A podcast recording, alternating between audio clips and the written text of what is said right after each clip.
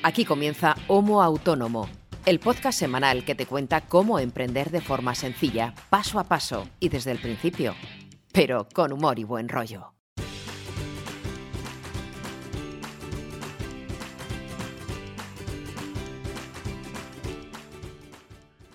Hola, hola, ¿qué tal?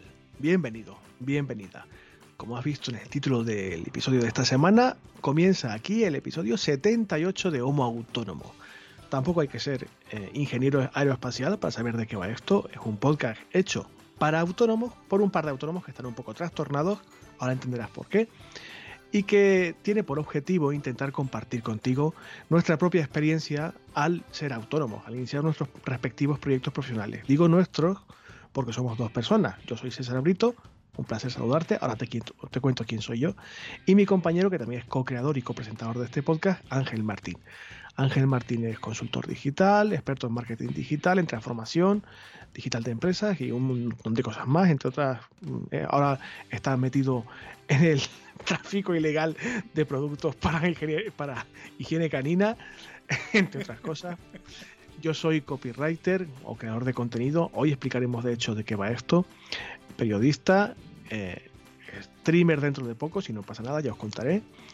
Y bueno, somos, como os digo, un, un par de autónomos que decidieron que todo lo que debería aprenderse cuando uno empieza a ser autónomo, a emprender, no se suele enseñar en ningún sitio.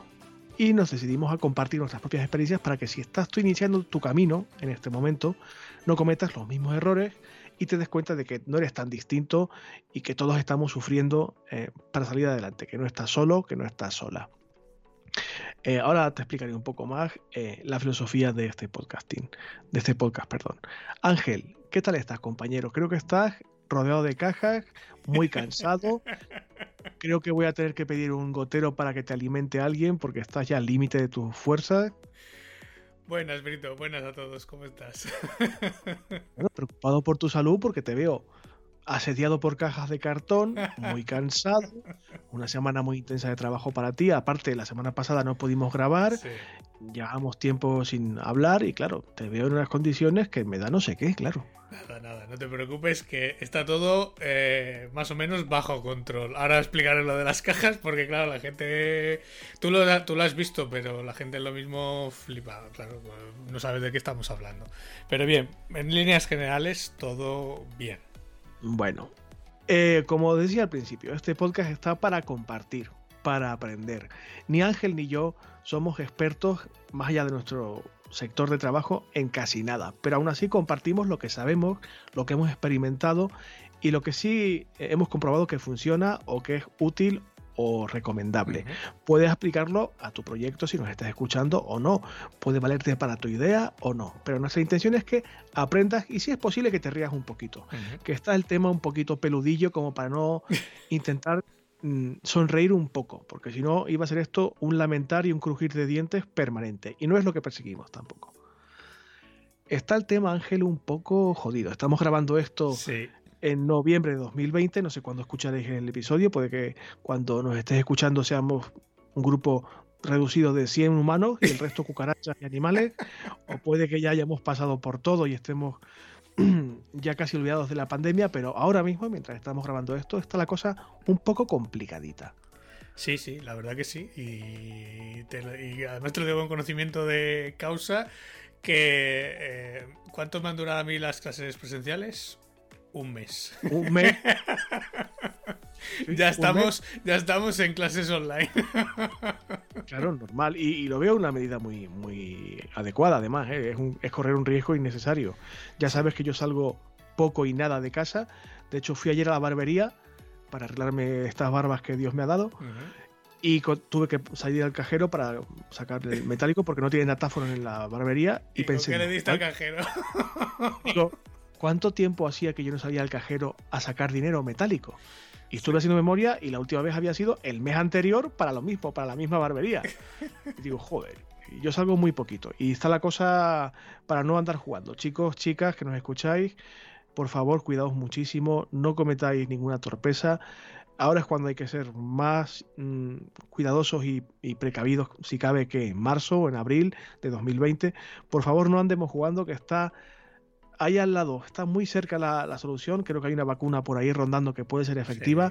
No metamos la pata, por favor, que hay mucha gente que lo está pasando muy mal a nivel sanitario, a nivel económico, mm.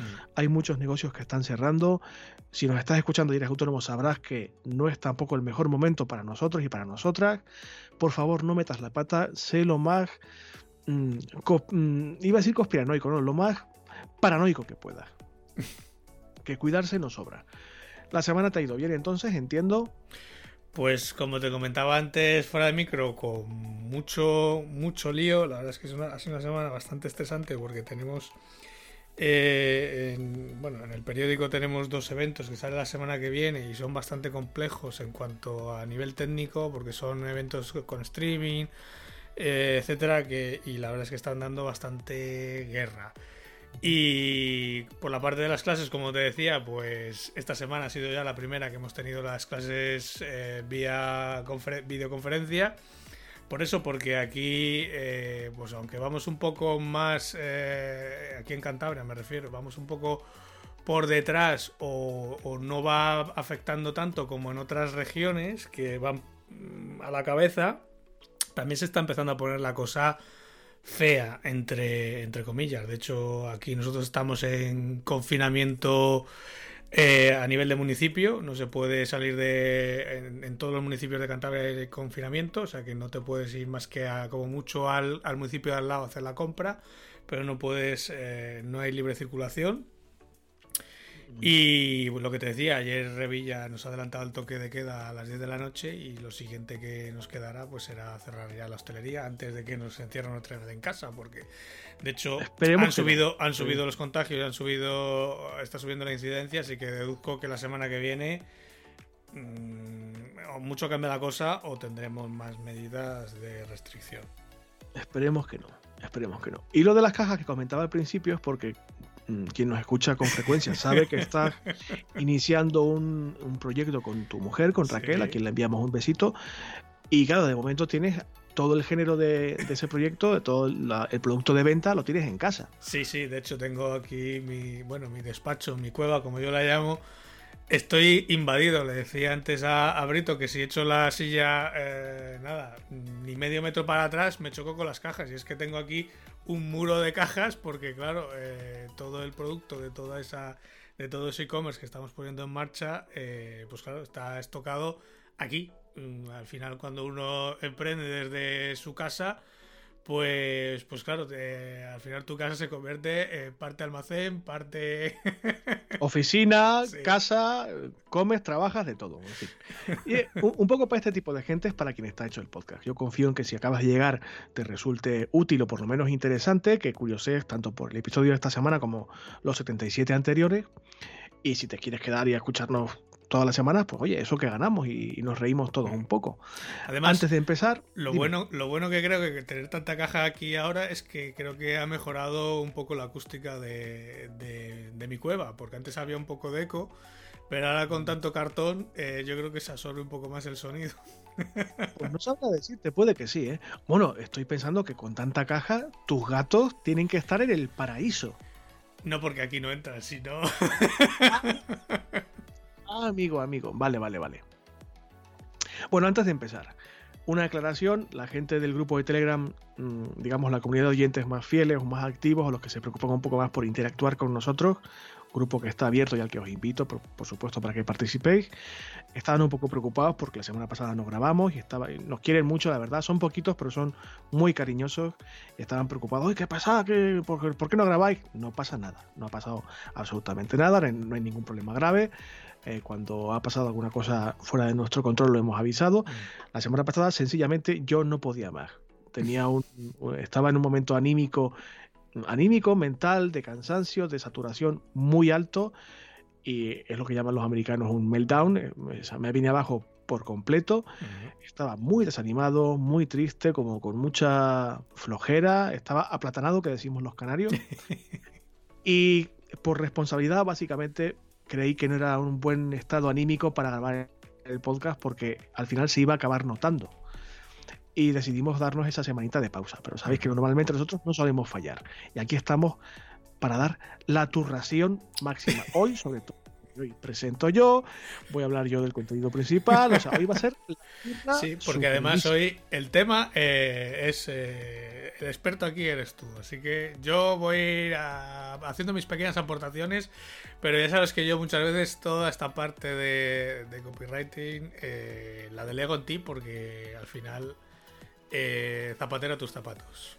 Claro, y de hecho, desde que empezamos el podcast, tú lo has tenido clarísimo. Oye, Brito, el copy, cosa tuya. Y este muchacho, sí, lee algún copy alguna vez y se ríe y tal, pero ni me corrige, ni porque tengo la suerte de que confía mucho en mí y, eso, pues, evidentemente se, acaba notando, porque yo soy bastante bueno en lo que hago. A lo que voy. Quien si has visto el título del episodio de esta semana ya sabes que va sobre el copywriting. Vale, que es ¿Qué es esto del copywriting, Brito? Claro, que, aquí pones unos palabras que. Claro, es que cuando nos presentamos tú y yo, decimos siempre que yo me dedico al copywriting, que soy copywriter y periodista. Puede parecer lo mismo, pero no es lo mismo. Mm. Esto del copywriting, ¿qué coño es? O sea, ¿de qué va esta movida? Como es una palabra en inglés, es un poco extraña. Es un término que viene del mundo del marketing y la publicidad. Por supuesto, americano, que es donde entienden esto como nadie. Se refiere a cualquier texto creativo o con, digamos, con un trasfondo creativo que acompaña a cualquier acción que tenga que ver con el marketing, la publicidad o la venta. Ya sea una cuña publicitaria en radio, un texto para un flyer, un texto para una pancarta de 7 metros en la Gran Vía, eh, un texto para una web, para un tweet, cualquier texto con un trasfondo de marketing a eso se le denomina copy. Y copywriter es el. El que escribe los copies. Claro, el que escribe los copies. Copy también se le llama a veces al, al creativo. Al que escribe también, sí. Que se encarga de esto. Eh, la persona o el equipo de personas, que suele mm. ser normalmente más de uno. Entonces, con el paso del tiempo y con el desarrollo de las tecnologías eh, de la información y la comunicación, las TIC, y la explosión de Internet, las redes, etcétera, se ha acabado denominando copy a cualquier texto que se consuma o se distribuya en Internet tenga que ver con marketing o no. Que realmente en Internet casi todo tiene que ver con marketing. Así que podemos decir que el 99% de los textos que se crean para ser distribuidos y consumidos en Internet se los denomina copy. Y eso es el copywriting, la redacción o creación de textos medianamente creativos con una orientación de marketing o venta. Podríamos salvar un poco, eh, por ejemplo, los textos de, de, un medio de información. Claro, eh, no es lo mismo un texto puramente periodístico, aunque a veces la... Sí, depende si el contenido está patrocinado o no. Claro, internet, claro, si es un public reportaje y tal, pero la información pura y dura, la periodística, es totalmente diferente, persigue un objetivo distinto y yo tengo formación de ambas cosas. Lo que me lleva más, eh, lo que facturo más normalmente es la creación de, de texto creativo, el copywriting, que es una palabra inglesa para referirse a lo que es redacción de contenido de texto. Lo que pasa es que eso tiene un glamour igual a cero. Y normalmente pues se moderniza un poquito, ya sabes que el tema del marketing está muy anglo anglofiliado, supongo que se dirá. Sí, la verdad es que yo a veces que cuando hablo con algún compañero, sobre todo los que están en Madrid o en Barcelona, hay veces que es, eh, siempre pienso lo mismo, es para darles un sopapo cuando hablan, porque es que de cada tres palabras que dicen, una está en inglés, tío, pero te estás escuchando. Bueno, pues esto es básicamente es la redacción de textos con una intención de venta o, con una inserto en una estrategia de marketing. Sí, al final aquí, aquí incluimos eh, básicamente cualquier texto que tengas en una web, porque salvo que sea una web escaparate en la que, y incluso aunque sea una web de las de que llamamos escaparate, en la que solo vas a exclamar información, siempre tienes cierto mm, objetivo, o aunque sea muy pequeñito, de venta o de atraer al cliente. Así que al final sí que tienes un pequeño objetivo de venta.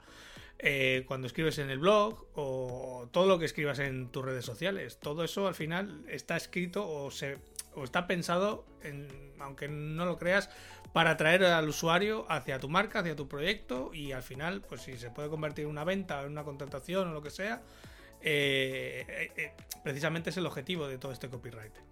Has dado tú con la clave, porque todos esos textos, aunque sean 180 caracteres de un tweet, tienen que estar pensados. O sea, puedes ponerte a escribir cualquier texto para tu proyecto en internet, en, en, tu web, en la web de tu tienda, tu tienda online.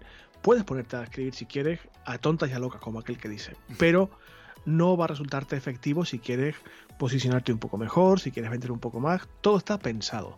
Y de aquí eh, la pregunta que he puesto en la escaleta que me gustaría resaltar y que me puede preguntar mucha gente, ya, pero todos los copies son iguales, o sea, mm, se aplican las mismas normas para cualquier texto con independencia de, de qué tipo de proyecto estemos hablando. No. Hay que contar algo en un texto en este caso, pero hay que contarlo teniendo en cuenta eh, el objetivo que persigue ese texto, que es lo que tú decías ahora. Hay que tener en cuenta una serie de palabras clave que hay que definir previamente para que ese texto posicione en los buscadores de Internet. Hay que tener en cuenta qué tipo de proyecto es el que va a coger ese tipo de contenido, esos textos, ya sea una empresa, una startup, un, un producto determinado. Hay que escribir teniendo en cuenta esas características específicas, porque no valen todos los copies para lo mismo, porque no todas las empresas son iguales, evidentemente. Mm. Hay que tener en cuenta también el público al que va dirigido. Si, si, tú tienes un proyecto que vende un producto o un servicio que tiene como público objetivo principalmente el público millennial, por ejemplo, en esa franja de, de edad, por, por generación, no puedes escribir como podríamos recibir el texto tú o yo las referencias tienen que ser las, mm, distintas, tienen, los códigos lingüísticos son distintos, em, el tono, los códigos, el tipo de lenguaje, incluso la forma de estructurar los textos es totalmente diferente. Mm. Tú y yo hemos sido testigos de los inicios de Internet y antes un tocho de 2.000 palabras era perfectamente plausible. Ahora eso no se lo lee ni Perry. Sí. Y de hecho penaliza en los mm. buscadores, un texto demasiado largo. De esto hablaremos eh, un poco después.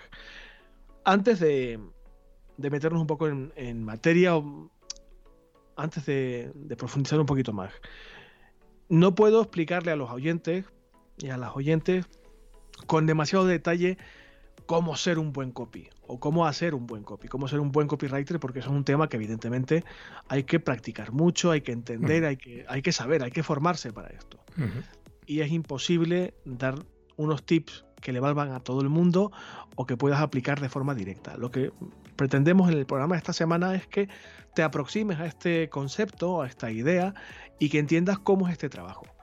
Si tú puedes hacerlo porque eres un fenómeno y se te da muy bien, pues estupendo, pero lo más normal es que te tenga que ayudar alguien. Para que te ayude alguien tienes que saber de qué estamos hablando, para que nadie te tangue luego. Efectivamente. y para que seas consciente del trabajo que hay debajo. También para que tú valores lo que puedes gastarte en esto, lo que vale y lo que no vale, si te puede, eh, si tienes que presupuestarlo como parte de tu estrategia, etcétera. Sí, sobre todo la importancia que tenga para tu proyecto. Claro. tú puedes, uno puede eh, redactar sus propios copies, sus propios textos y luego que los revise alguien que sea profesional de ello y que te dé, pues bueno, las, las cuatro pautas o las cuatro puntualizaciones que necesitas para que el texto esté, pues, esté bien, esté correcto y cumpla el objetivo que, tiene que cumplir. Claro, la base es, si te lo puedes permitir, contrata a alguien. Contrata a mí, que soy, que soy buenísimo. Pero, antes de planteártelo, hay un par de cosas que tienes que tener en cuenta. Un copy nunca, nunca, nunca, nunca, nunca, nunca puede pensarse idearse, vaya, o redactarse como una entidad separada, como si fuera un, un conquito ahí en la mesa. No, no, no, no. Un conquito suelto no vale de nada. Hay que tener en cuenta la bolsa de conquitos entera. Un copy, cualquier copy, siempre tiene que tener en cuenta eh, que está insertado o imbuido dentro de una estrategia de marketing que es mucho más amplia. Sí. ¿Vale? Porque si no, eh, ese texto va a perder efectividad, no va a estar bien dirigido, ya desde el momento de la creación, ¿vale?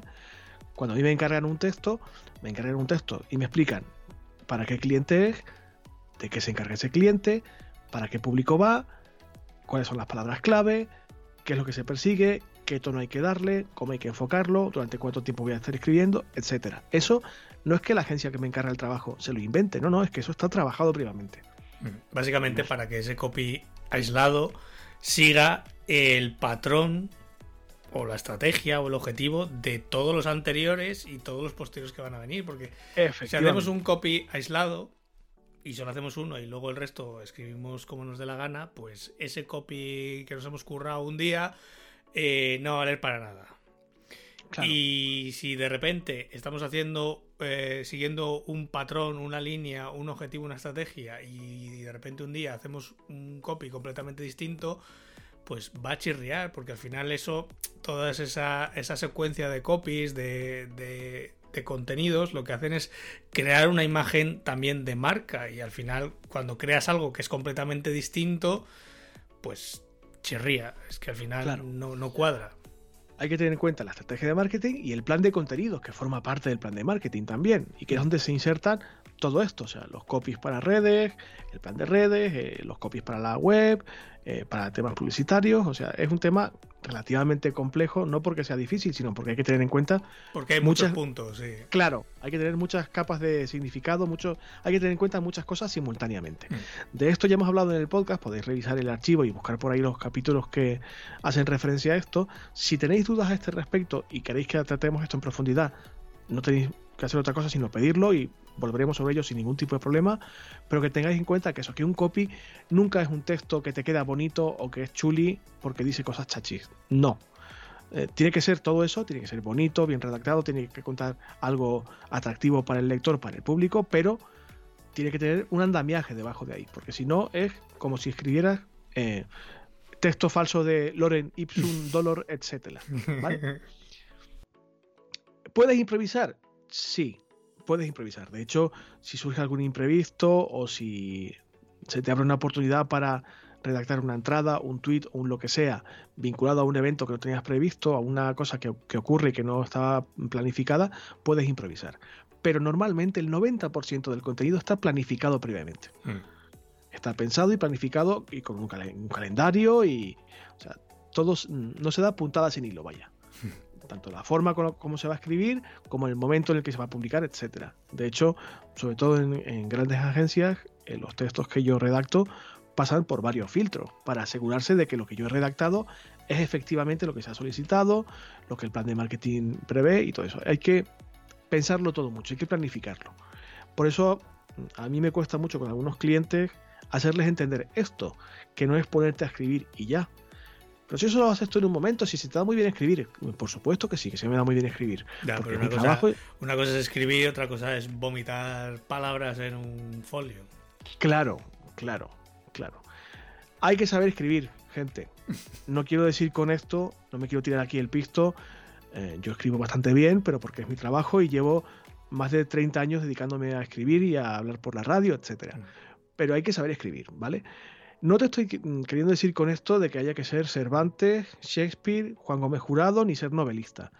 Puede que a ti te guste muchísimo escribir, que tengas talento, que sea un hobby que, quieras eh, desarrollar, que te, tengas tus relatos, tus poemas, estupendo. Si es así, estupendo. Y si escribes bien, pues lo de hacer un copy para tu proyecto digital de vender lo que sea, mm, te va a ser mucho más fácil, pero hay que saber escribir, ¿vale? Mm.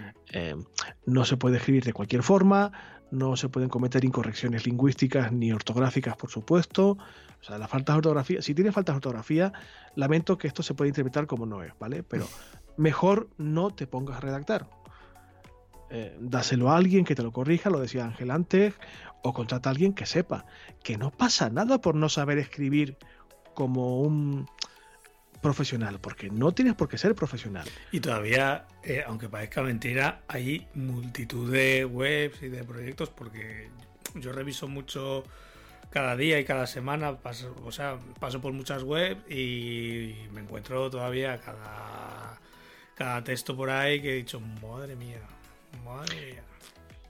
Que yo entiendo, o sea, yo entiendo que si no tienes dinero o no tienes posibilidad de hacerlo de otra forma, pues te pongas a ello pero maldita sea, tira de quien sea que tengas en tu entorno que, tenga experiencia o que se dedique a algo parecido a esto y que por lo menos te lo lea y te diga esta palabra va con V y no con B, aquí te falta una coma, esta frase está mal redactada o este fragmento de texto es demasiado largo. o, no, o, lo más básico, no se entiende. ¿Vale? Eh, no quiero aquí tirarme el pisto, eh, insisto, no, yo no soy ni mejor ni mejor ni peor que nadie, pero bueno, si no sabes o tienes dudas de ser capaz de hacerlo, por favor, contrata a alguien que sí que sepa. Porque es que te juegas la viabilidad de tu negocio a largo plazo y que tu plan de marketing, que vale un dinero y un trabajo, sea efectivo realmente. Eh, o sea, para que algo sea viable tienes que invertir un poquito y redactar textos bien redactados cuesta dinero y cuesta trabajo. A mí me cuesta mucho esfuerzo, mucho tiempo. Paso aquí sentado en esta puta silla muchas horas al día. acabo con las manos, y esto es literal, que me duelen de teclear, y, yo exprimo mucho mi cabeza para que lo que tú lees eh, sea entendible y sin que tú te des cuenta, debajo de ese texto haya una densidad de palabras clave determinada, que ese texto esté bien posicionado, etcétera. Eso requiere mucho esfuerzo, mucho trabajo, algún conocimiento que otro. Eh, no digo que sea obligatorio, pero por favor, planteate la posibilidad de que alguien que sí que tenga experiencia en esto eh, te eche una mano con esta movida. Dicho esto, ¿qué claves, qué consejos, qué cositas así mm, de tipo general? Insisto, no puedo profundizar mucho porque no se puede enseñar esto en una hora de programa, pero bueno. Habría que cosas que tienes que Claro, hay que tener en cuenta un par de cosas. Eh, los textos en Internet sean cuales sean, incluidos las redes sociales, tienen un, público doble. Estás dirigiéndote a un público conformado por una máquina, que básicamente es Google, el motor de búsqueda, que es el que posiciona las páginas web, los proyectos, los textos, etcétera, y las personas que te van a leer, seres de carne y hueso. los textos tienen que estar, ya lo hemos dicho, optimizados. Tienen que estar optimizados para que Google entienda que hay una serie de palabras que son importantes y que te vayan posicionando respecto a tu competencia. Eso tiene que optimizarse. Pero al mismo tiempo, ese tipo de contenido tiene que transmitir, tiene que contar algo. Y tiene, como decía antes, que ser entendible para el público de carne y hueso. He visto algún ejemplo que otro de personas o sin experiencia o sin demasiado talento para esto, normalmente del sector, eh, digamos, más tecnológico, desarrolladores, informáticos, etcétera, a quien les envío un saludo y son parte imprescindible de cualquier proyecto digital, como es lógico, pero que han dicho, vale, las palabras clave son estas, eh, hay que petar el texto de estas palabras clave para que el texto posicione. Y ves que están las palabras clave diseminadas como quien tira ahí en un sembrado semillas de trigo, pero que no tienen ni ningún sentido, que, que, que chirrían muchísimo con el con digamos el contenido en sí, con el sentido del texto, lo que el texto quiere decir, aparte que como es lógico, salvo que sea alguien con cierto talento, pues no tiene por qué saber escribir con cierta finura estilística mm. y se nota muchísimo. El texto tiene que estar optimizado, correcto, pero tiene al mismo tiempo que transmitir, que contar alguna cosa. Sí. Hay que hacer textos para que la gente los quiera leer, si no, te va a dar igual poner muchas palabras clave que sí, van a estar... Eh, o sea, poner, intentar meter palabras clave con calzador, lo único que, bueno, puedes llegar a conseguir que esté bien posicionada la URL, sí. Que el usuario entre en tu web, sí, pero si resulta que nada más que las dos primeras líneas dice, uff, esto no hay quien lo lea, va a coger y se va a ir. O sea, que es que al final estás trabajando un montón para nada. Mm, es preferible a lo mejor no estar tan arriba o estar un poco peor posicionado, pero la gente que entre realmente que sí que lea todo el contenido o que haga la acción que tú te propones en ese contenido. Claro, eso tiene que ver con algo de lo que ya hemos hablado aquí en el programa, que es la estrategia de inbound marketing, que está basada en el contenido precisamente. Pero claro, la gente, miren, yo os voy a ser sincero, yo tardo normalmente en hacer un texto normal para una web. Si no tuviera que estar optimizado, si pudiera escribir lo que quisiera como quisiera, yo dos folios te los redacto en 15 minutos. ¿Vale?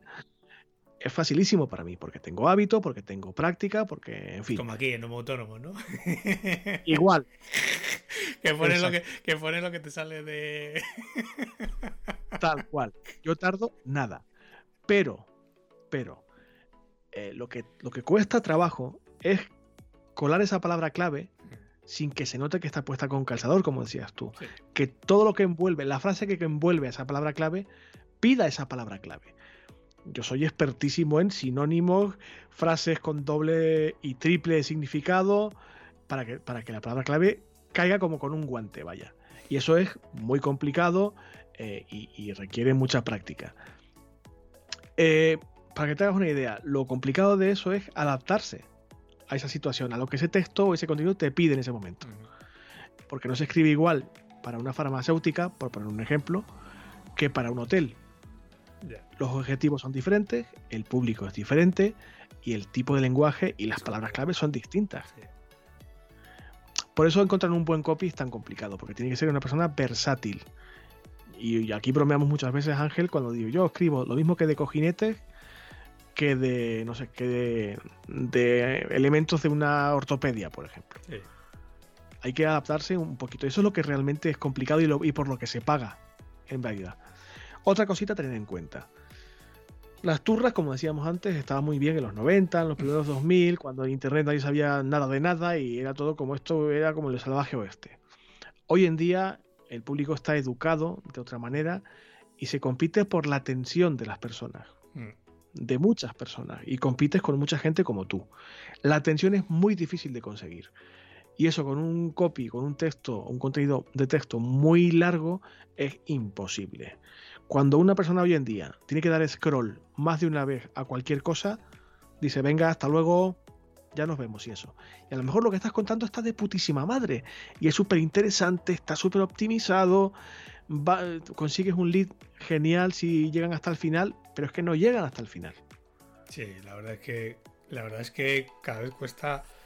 Eh, incluso yo me, yo me incluyo, yo fíjate que yo muchas veces leo, eh, leo muchos blogs y leo mucho, muchos foros, eh, muchas veces de, cosas que a mí me interesan y me interesan profesionalmente. Y hay veces que, que, claro, hago lectura en diagonal. Ya eh, voy buscando el párrafo o dentro del párrafo una frase que realmente es lo que yo necesito saber y el resto es como que ya tu cerebro lo omite, o sea, va barriendo, esto no hace falta, esto no hace falta, esto, sí, esto sí me interesa, y te paras y lo lees ese párrafo, y el resto sigue, esto es fuera, fuera, paja, paja, fuera. Mm, o sea, mm, llega un momento en que eres capaz de filtrar toda esa información que, que, está de más muchas veces, ¿no? Porque, claro, hacer un texto muy largo y que realmente tenga información en todo, o sea, sea completamente interesante desde el principio hasta el final, es muy difícil, es muy, muy difícil.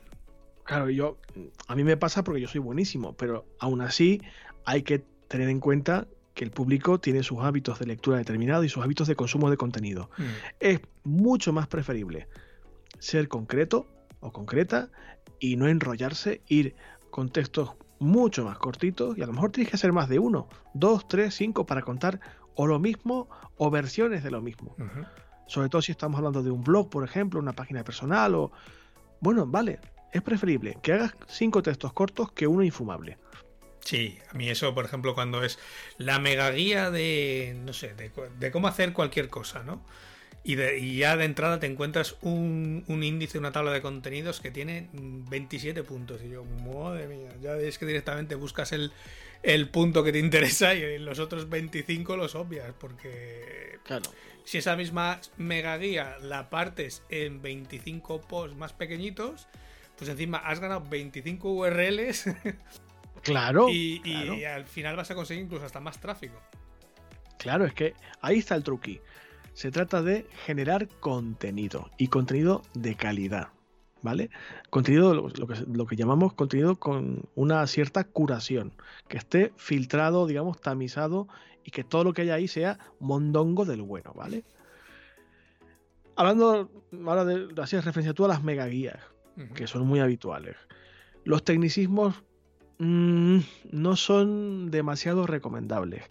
Tendrían un cierto pase si tu proyecto es B2B, o sea, es business to business y tu público objetivo es más o menos eh, está en tu nivel. Es una empresa o es un tema que, el lenguaje técnico lo va a entender y lo, va a aceptar.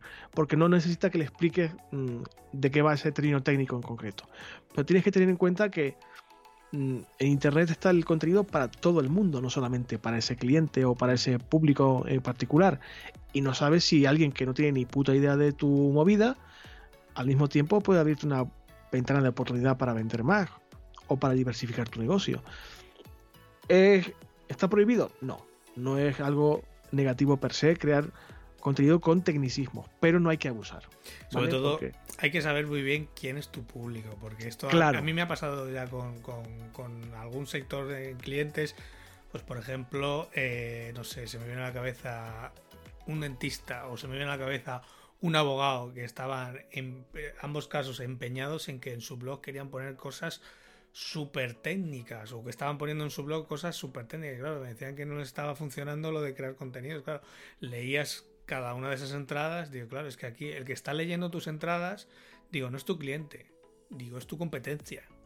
Claro. Digo que al final es el único que entiende esto y es el único que le puede interesar esto o que lo mismo aprende algo con lo que tú estás contando aquí. Digo, pero si a un cliente de un dentista le estás poniendo que necesitas hacer el implante de no sé qué, no sé, o sea, con el nombre técnico, no se va a enterar de nada. Mientras que si se lo cuentas de forma que lo entiende hasta mi abuela, pues seguramente sí que te funcione esa creación de contenido. Ahí está la clave, o sea, que, lo pueda entender cualquier persona. Que lo más normal es que si tu público objetivo está en tu plan de marketing bien definido, tengas claro cómo te puedes expresar o cómo debes dirigirte a ese público. Pero como no lo sabes, lo más, lo más lógico, lo más efectivo es que te entienda más o menos todo el mundo. No usar tecnicismos no equivale al extremo contrario. Es decir, usar un lenguaje chabacano o demasiado de calle, por decirlo así. El tema es tener un equilibrio entre un extremo Sí. y otro, ¿vale? Y, y no, no todos los tonos son iguales. Yo te voy a poner un ejemplo. Yo tengo un cliente, eh, o tengo, no tenía, porque ya no lo tengo, em, que se dedica a la venta de maquinaria e infraestructura para el mercado de energía eólica. Y te hablo de, de maquinaria y herramientas para montar molinos de viento, básicamente. Entonces, ese tipo de cliente, su público no es tú o yo, porque tú o yo no vamos a montar ese tipo de, de instalaciones. Y también se dedicaban, por ejemplo, al tema de, de tendido ferroviario. Ujú. Grúas para mover vagones y maquinaria para tendidos eléctricos de vías de tren y todo esto. Tú y yo no, no vamos a ser el público de ese cliente. Posiblemente el cliente que. el público de ese cliente está interesado en aspectos técnicos porque le interesa contratar a. Necesito una grúa que me levante tantos kilos de peso. Sí. Y unas cajas de transporte que. Ese tipo de tecnicismos, en ese caso concreto, valen y son necesarios. Ujú. Pero si, si tienes una tienda de. no sé, de ropa, no tienes que explicarle al cliente final cómo es el cosido, si es doble, triple de macramé o su puta madre. Puedes, puedes hacer una mención de que a lo mejor tu proceso de fabricación textil tiene en cuenta X técnicas que son mejores, más seguras, ev- evita la rotura, lo que tú quieras, pero poco más allá. Sí. No hay que meterse en esas historias tan farragosas. Mm. Luego, digamos que, digamos la chicha del asunto de la redacción. Vale, Brito, yo no tengo ni puta idea y no tengo un duro porque estoy empezando, ¿vale? Y aún así, pues tengo que redactar mis movidas porque nadie va a hacerlo por mí. bueno, vale. ¿Cómo coño hago esto, Brito? Mi consejo es, usa párrafos cortos, ¿vale? Encadena varios párrafos de no más de cinco líneas, cinco o seis líneas. No te pases, no, no metas una mancha de texto que se llama una mancha gris de 7, 8, 10, 12 líneas antes de un punto y aparte. No, no, no, no. Usa párrafos muy cortitos de 5, 6 líneas, 7 apurando, pero muchísimo. Mi cifra, la cifra que yo suelo usar de referencia son 5 líneas aproximadamente. Y por supuesto, párrafos con frases simples. Simples, sujeto, verbo y predicado. Y poquito más. No te digo que redactes como si tú fueras el jefe indio. No es eso. No es eso. Yo querer vender tú mi zapatilla. No. Se puede, se puede hilar un poco más. Claro, a- a- se puede desarrollar un poquito más, pero sin pasarse, sin abusar de frases subordinadas, sin eh, frases que, que no te pones a leer la frase y ¿pero ¿cuándo se acaba esta frase? ¿Qué me está contando? ¿Cuántas comas hay? Necesito respirar, Dios mío.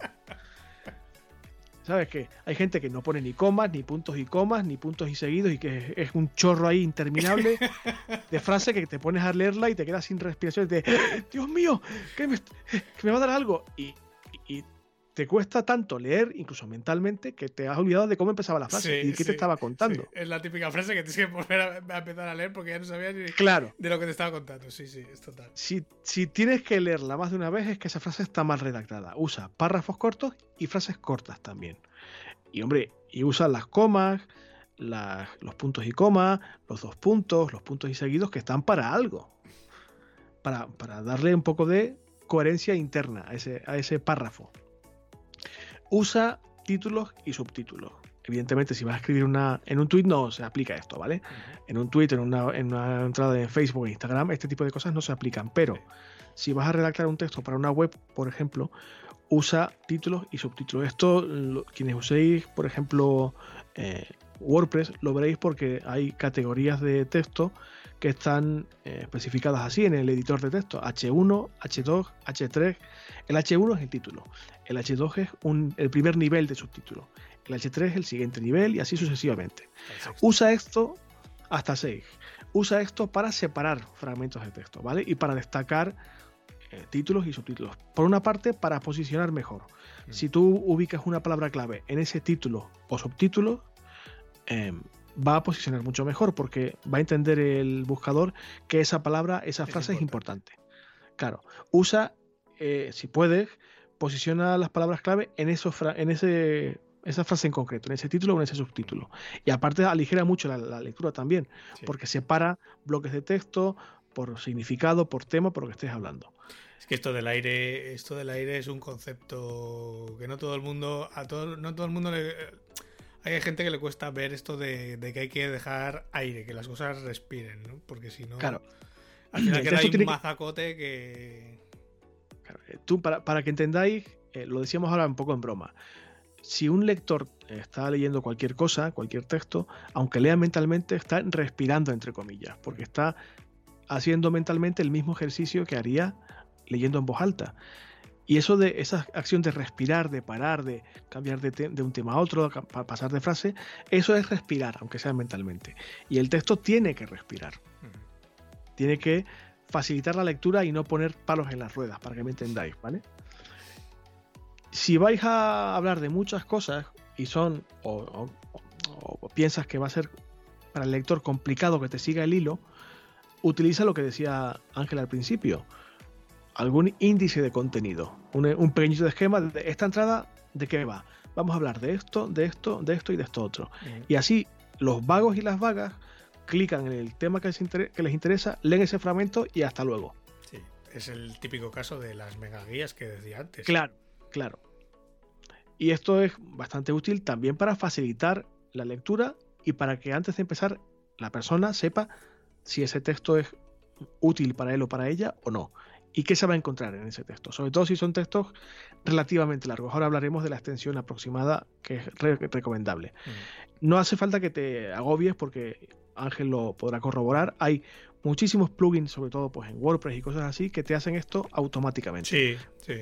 Además que funcionan, funcionan con los encabezamientos que hemos dicho antes. O sea, con esos títulos y subtítulos de H1, H2, etcétera, lo que hace es recorrer el texto, buscar esos encabezados y, ponerlo en un formato tabla. Y simplemente lo llamas con un shortcode, con un código corto, lo pones donde quieras, al principio del texto normalmente, y, él te lo pinta ya todo bonito y con, pues, con normalmente con una sombra gris o un pequeño recuadro.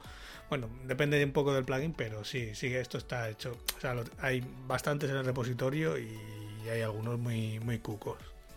Que si has etiquetado bien el título, los subtítulos y demás, es una cosa que lo hace automáticamente. Tú no tienes ni que preocuparte.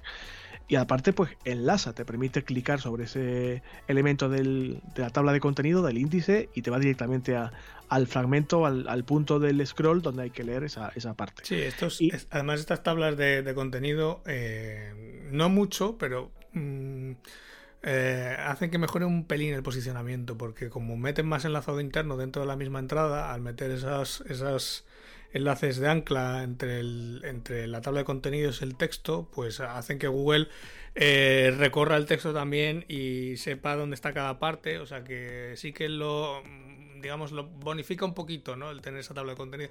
Pero también solo es aplicable cuando tenemos eso, textos o entradas muy, muy, muy largas, porque también pone una tabla de contenido para dos puntos y, si claro, no...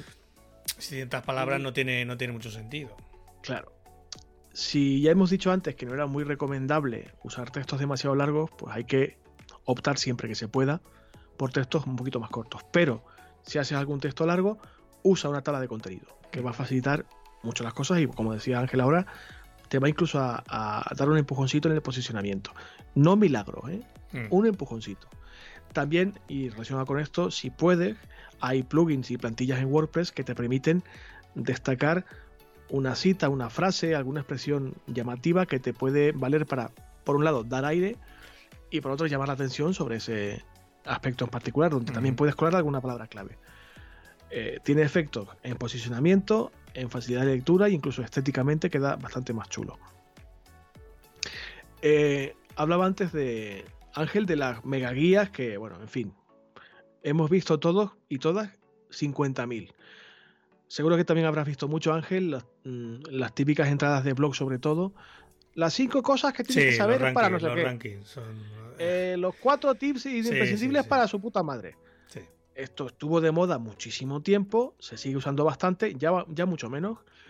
Pero, en fin, si lo quieres usar, pues sí, está bien. Pero es que se ha usado tantísimo que es que está, es un formato de texto, un formato de contenido que está un poquitito quemado para mi humilde opinión. ¿eh? Lo puedes usar eventualmente, pero no si vas a publicar, no sé, un texto en tu blog, pues dos veces a la semana, por ejemplo, no uses siempre la misma estrategia de contenido, no titules siempre igual. Porque, porque acaba viéndose la costura por todas partes. Intenta ser un poquito más creativo. O como nos dicen a los periodistas, y también te sonará, dale una vueltita. Sí, sí. Antes, antes de. Porque es un, es un formato de contenido que es muy efectivo, porque permite mucho eso, meter mucha etiqueta, meter mucho subtítulo, eso posiciona muy bien, es fácil de escribir porque no hay que elaborar demasiado a nivel interno el texto, no hay que ser Shakespeare como decía antes, mm. pero lo han usado tantísimo que está para mi gusto un poco quemado. ¿Se puede usar? Sí, pero bueno, en fin, con un poquito de límite. Si mm. quieres saber de qué va este tema, pues búscate cualquier blog que visites con frecuencia o cualquier página que, que te mole a ti por lo que sea y busca una entrada que se titule de esta forma. Cinco cosas que tienes que saber para no sé qué. O los 10 elementos imprescindibles para hacer la maleta en verano. Y analiza con un poquito de ojo crítico cómo está construido ese texto, para si quieres imitarlo, entre comillas, que puedas hacerlo, pero sin abusar. Y por favor, por favor, por favor, nunca, nunca, nunca uses una estrategia de clickbait como si fuera cualquier periódico. Por favor. Si dices en el titular o en el título de tu entrada o de tu contenido que vas a hablar de A, no hables de C. Habla de A porque evidentemente el cliente o el público que te esté leyendo, aparte de cagarse en tus muertos, es posible que nunca vuelva más a tu página web o a tu proyecto digital, porque se siente, entre comillas, engañado. Y es una estrategia de, marketing burda, barata y para nada efectiva. Sí, aparte que eh, para el posicionamiento no funciona muy allá. Penaliza, porque, hombre, claro que penaliza, porque al final tú estás poniendo un título de una cosa y luego el contenido es completa, es, es otro contenido que trata de otra temática. Entonces, ya de entrada, posicionar no va a posicionar mucho, pero si logras que posicione algo, es que cuando alguien haga clic en el enlace y vea que el contenido es completamente distinto a lo que ha visto en, el, en el snippet de Google, eh, pues bueno, le va a dar para atrás al navegador y se va a ir a otro, a otro resultado. No hay más. Para que me entiendas, don't sell the motorcycle. No vendas la moto, por favor. sé honesto, honesta con tu público. Y cuenta lo que buenamente quieras y puedas, pero con honestidad y con transparencia. Ya está.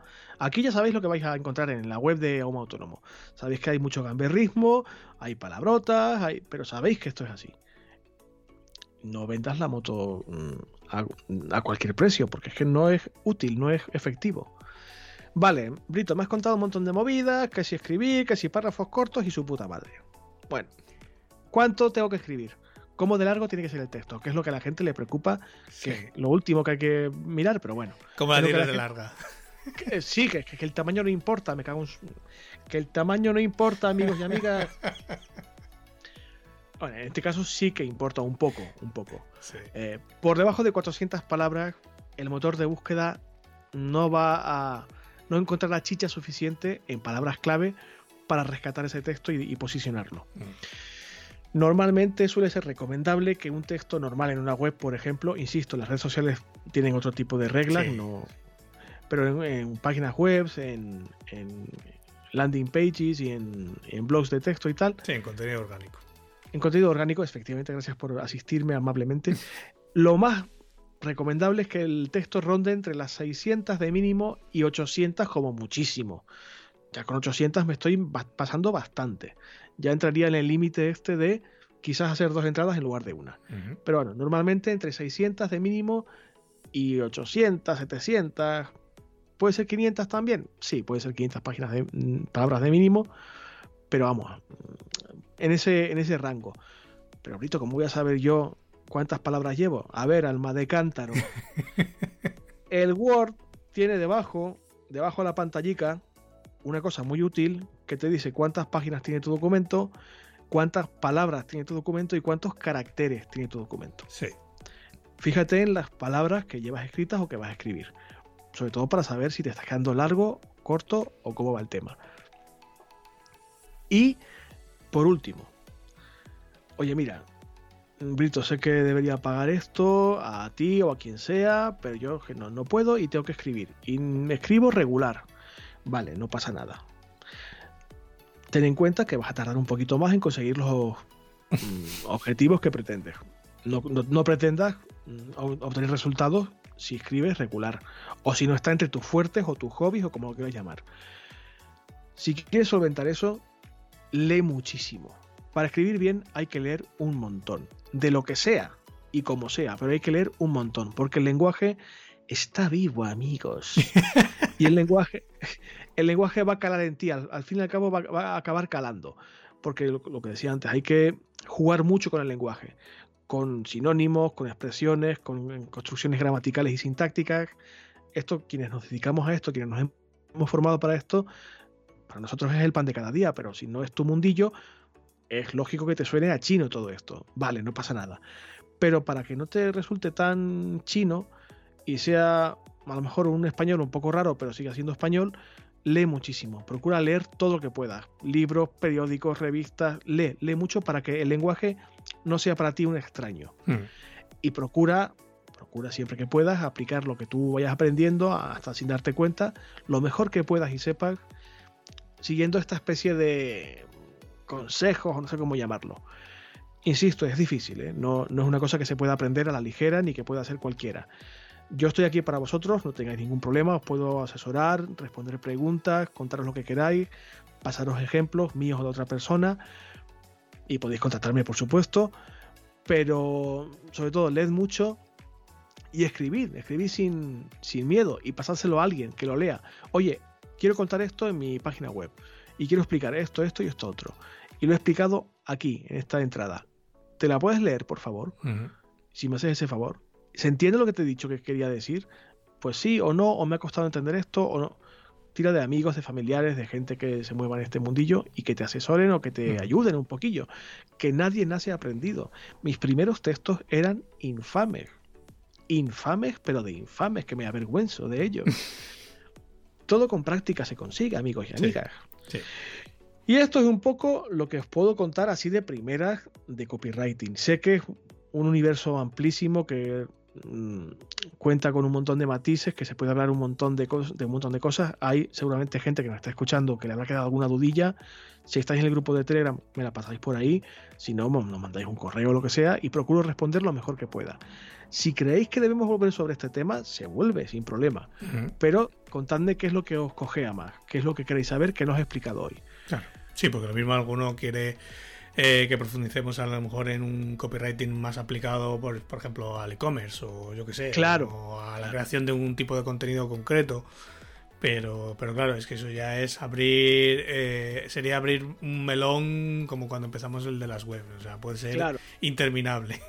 No, tengo problema, ¿eh? no tengo ningún problema y se puede intentar, se puede hacer, que estamos aquí para aprender entre todos y todas. Que os decía al principio, el, objetivo de este podcast es ese, compartir mm. experiencias y enseñarnos entre nosotros y nosotras, ¿vale? Pero en principio, así como vistazo general, como un sobrevuelo así general, es lo que os puedo contar esta semana. ¿Qué te parece la turración? Pues ha estado muy bien, porque aunque son, a ver, hay algunos consejos que son muy, eh, como yo digo, muy básicos o muy de iniciación, pero claro, es que hay gente que todavía eh, es que no llega ni al punto de la iniciación, o sea que como primera aproximación al copyright me parece genial. Sobre todo el último consejo ese de leer mucho antes de escribir, porque, es que es verdad, leyendo mucho es como realmente se, uno se quita las dudas de esto va con B, con V, aquí va un H, va sin H, esto va junto, va separado. Claro, cuando lo, le, cuando lo lees muchas veces, inconscientemente se te va quedando grabado y claro, el día que lo vas a escribir eh, ya no dudas, porque claro, cuando lo has visto 300 veces y sabes que va separado, lo que sea, pues lo vas a escribir separado. Pero claro, si no lees, pues eh, siempre seguirás con las mismas dudas. Leed, cabrones y cabronas. Además que estamos grabando esto el día 13 de noviembre, que es el día de las librerías, así que por favor, no me jodáis. ¿eh? Bueno, pues yo creo que mm, si tenéis alguna duda, como no, no falláis seguro, es contratándome, eso está claro. Pero bueno, aquí estamos para lo que haga falta. Pero creo que por esta semana está bastante bien. Sí, si no, como dicen siempre, ante la duda, La Master, digo. Eh, Perdón, perdón, perdón, perdón, perdón. Se me ha ido, perdón. eh, tenemos feedback. Sí, tenemos una cosita de feedback, sí. Eh, nos vamos a reír mucho, además.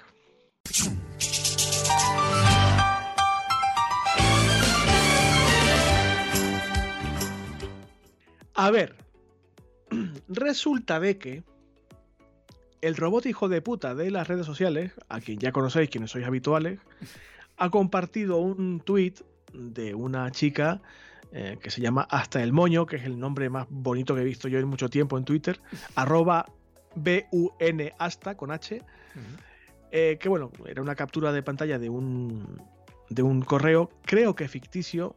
Uno de los oyentes nos alertaba, "Oye, se dan demasiados mm, tópicos en el- esta respuesta de correo, eh, tiene pinta de ser fake. Pero aunque era fake, mm, habla muy bien y demasiado, con mucha crueldad además, de lo que vivimos muchos autónomos y autónomas.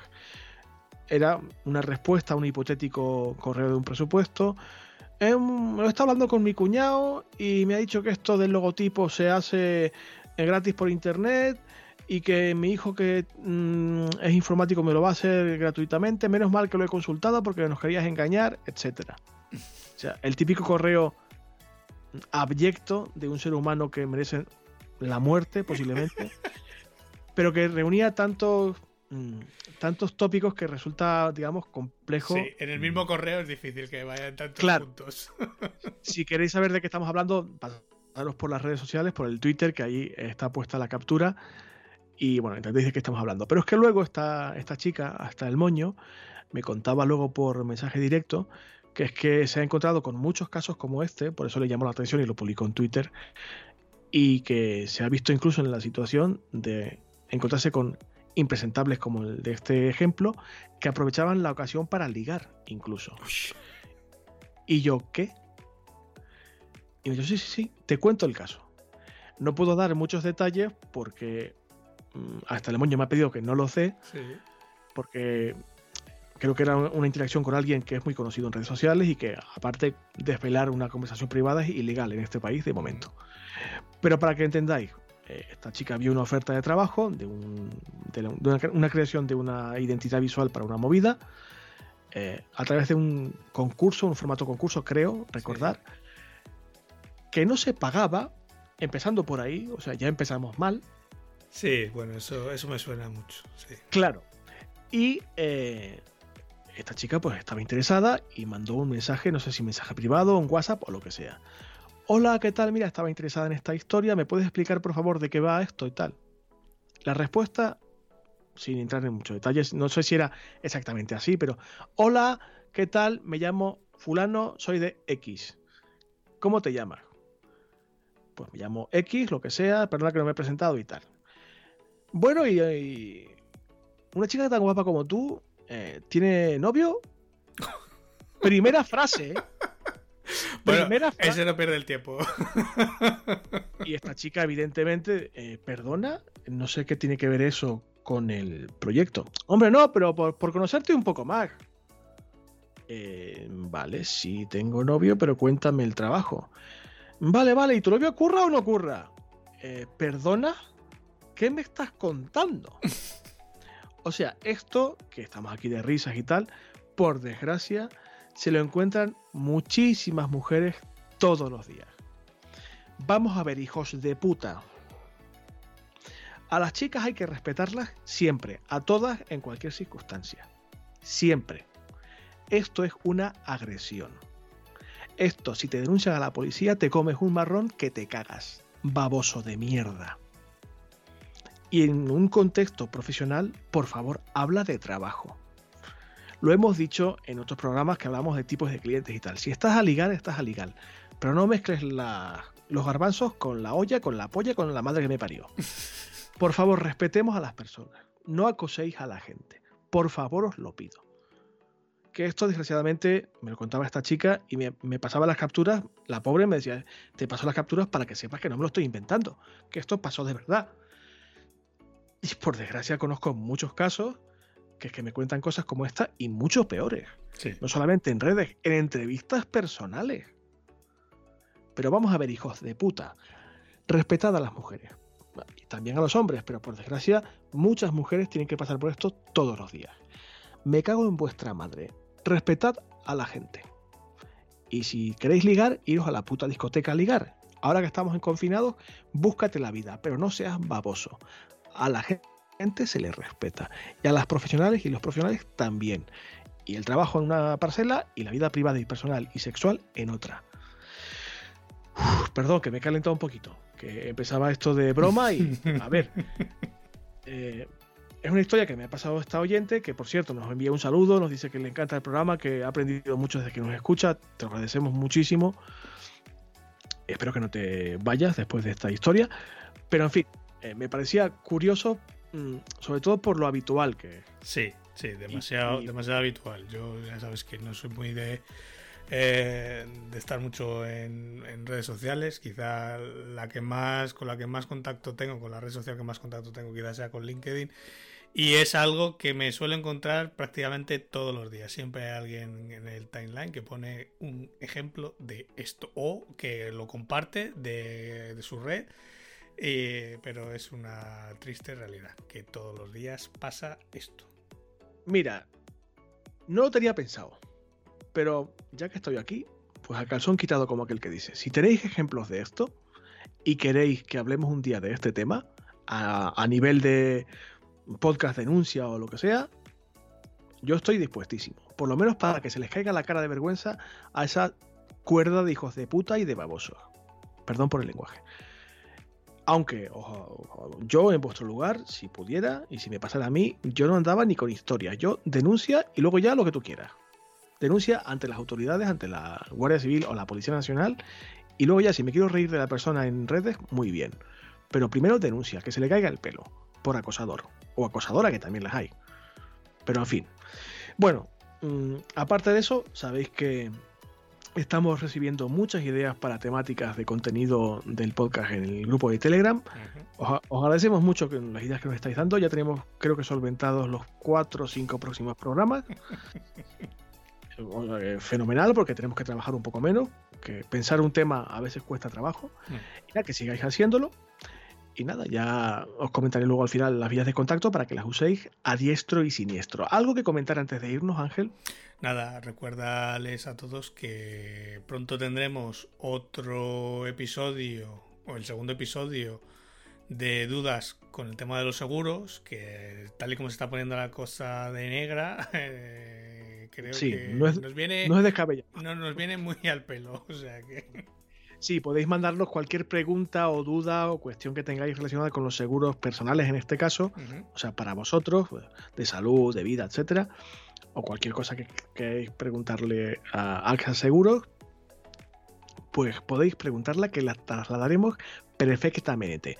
¿Cómo contactar para este tipo de historias? Pues a través de las redes sociales, Facebook y Twitter, a través del formulario de contacto de nuestra web, homoautónoma.com barra contactar, y también en el Telegram si tenéis a bien incluiros en el Telegram, y creo que ya está, ¿no? No hay ninguna vía más que yo me, acuerde. Hombre, si alguno algún despistado nos quiere dejar algún comentario en iBox, en iTunes, sí. de esto que ya no sucede nunca más. Nada, hay, telarañas en cada rincón de iBox, pero bueno, en fin. Entiendo que no está la cosa como para andar tampoco. Bueno, porque hay varias vías de contacto. Es que tenemos, tenemos muchos canales abiertos, no puede ser. Desperdigamos mucho y más, y más que vamos a abrirlo, ya te lo digo yo. Eh, nada, y si queréis mandaros, pues igual cuestiones como esta que os decía Ángel de los seguros y, demás para nuestro programa eh, próximo con AXA, que será dentro de poco. También cualquier propuesta de tema, cualquier duda que hayáis escuchado en algún episodio anterior y queráis que volvamos sobre ello, cualquier alabanza, insulto, cualquier insulto, si pueden ser pocos, mejor, pero sí, mejor, eh, mejor. estamos estamos aquí abiertos para lo que nos queráis contar. Ya sabéis que hacemos lo posible por responder pronto y normalmente bien casi siempre. Y nada, pues agradecemos también que si queréis, pues como decía Ángel, nos deis algún mimito en iVoox, en iTunes, en Spotify, algún corazoncito verde, algún comentario, alguna estrellita. Más que nada para, para, comprobar que los botones esos de, de las estrellitas y, y, los me gusta funcionan, porque... Claro, y para saber que nos está escuchando alguien y que, y que esto que hacemos le está gustando a alguien o que está resultando útil a alguien, que ya nos está llegando eh, ejemplos y mensajes, tanto de España como de fuera de España, que, que sí que guay, que mola. Pero hombre, está bien saber que estamos yendo en la buena dirección. Y eso, pues, es nuestra vía de contacto con vosotros y con vosotras. Usadlo para saber que vamos bien o que no vamos bien. Y aparte, pues, lógicamente, pues también posiciona, los podcatchers nos van rescatando poquito a poco, vamos sacando la cabecita, como aquel que dice. Pero bueno, básicamente lo que os decimos todas las semanas, que somos muy pesados para esto. Nada, la próxima semana, si no pasa nada, volveremos. Os damos las gracias por ser tan fieles y estáis ahí cada semana. Que había ya gente en el Telegram muy preocupada porque no estábamos aquí emitiendo y nos, pedían en el episodio como agua de mayo. Ya, ya está, ya pasó. Tienen mono, tienen mono. lo ponía el robot de Twitter, están pidiendo casi metadona. Es que está la gente muy loca. Eh, volveremos la próxima semana. Os agradecemos mucho que, que estéis ahí cada semana. Si acabas de llegar, bienvenido, bienvenida. Por favor, no te vayas. Normalmente los programas suelen ser mejores que el de esta semana. Cuando habla Ángel suele mejorar bastante la cosa. Pero bueno, bueno que depende, que yo también tengo mis semanas, ¿eh? no te preocupes. espero que haya sido por lo menos medianamente útil, medianamente divertido. La próxima semana volveremos a hablar de cualquier otra tontería de estas de, del autonomismo. Y nada, Ángel, darte las gracias por acompañarme, por trabajar eh, la trastienda de este podcast, por permitir que esto siga en pie después de casi. ¿Cuánto tiempo llevamos ya? Vamos para dos años, ¿no? Sí, yo creo que sí. bueno, no, vamos. Pronto hacemos los dos años, ¿no? Porque ya el, registro del dominio ya ha sido hace poco, o sea, la renovación del dominio ha sido hace poco, o sea que eh, el dominio ya tiene dos años, por lo menos. Lo que pasa que eh, lanzamos en enero, si no recuerdo mal.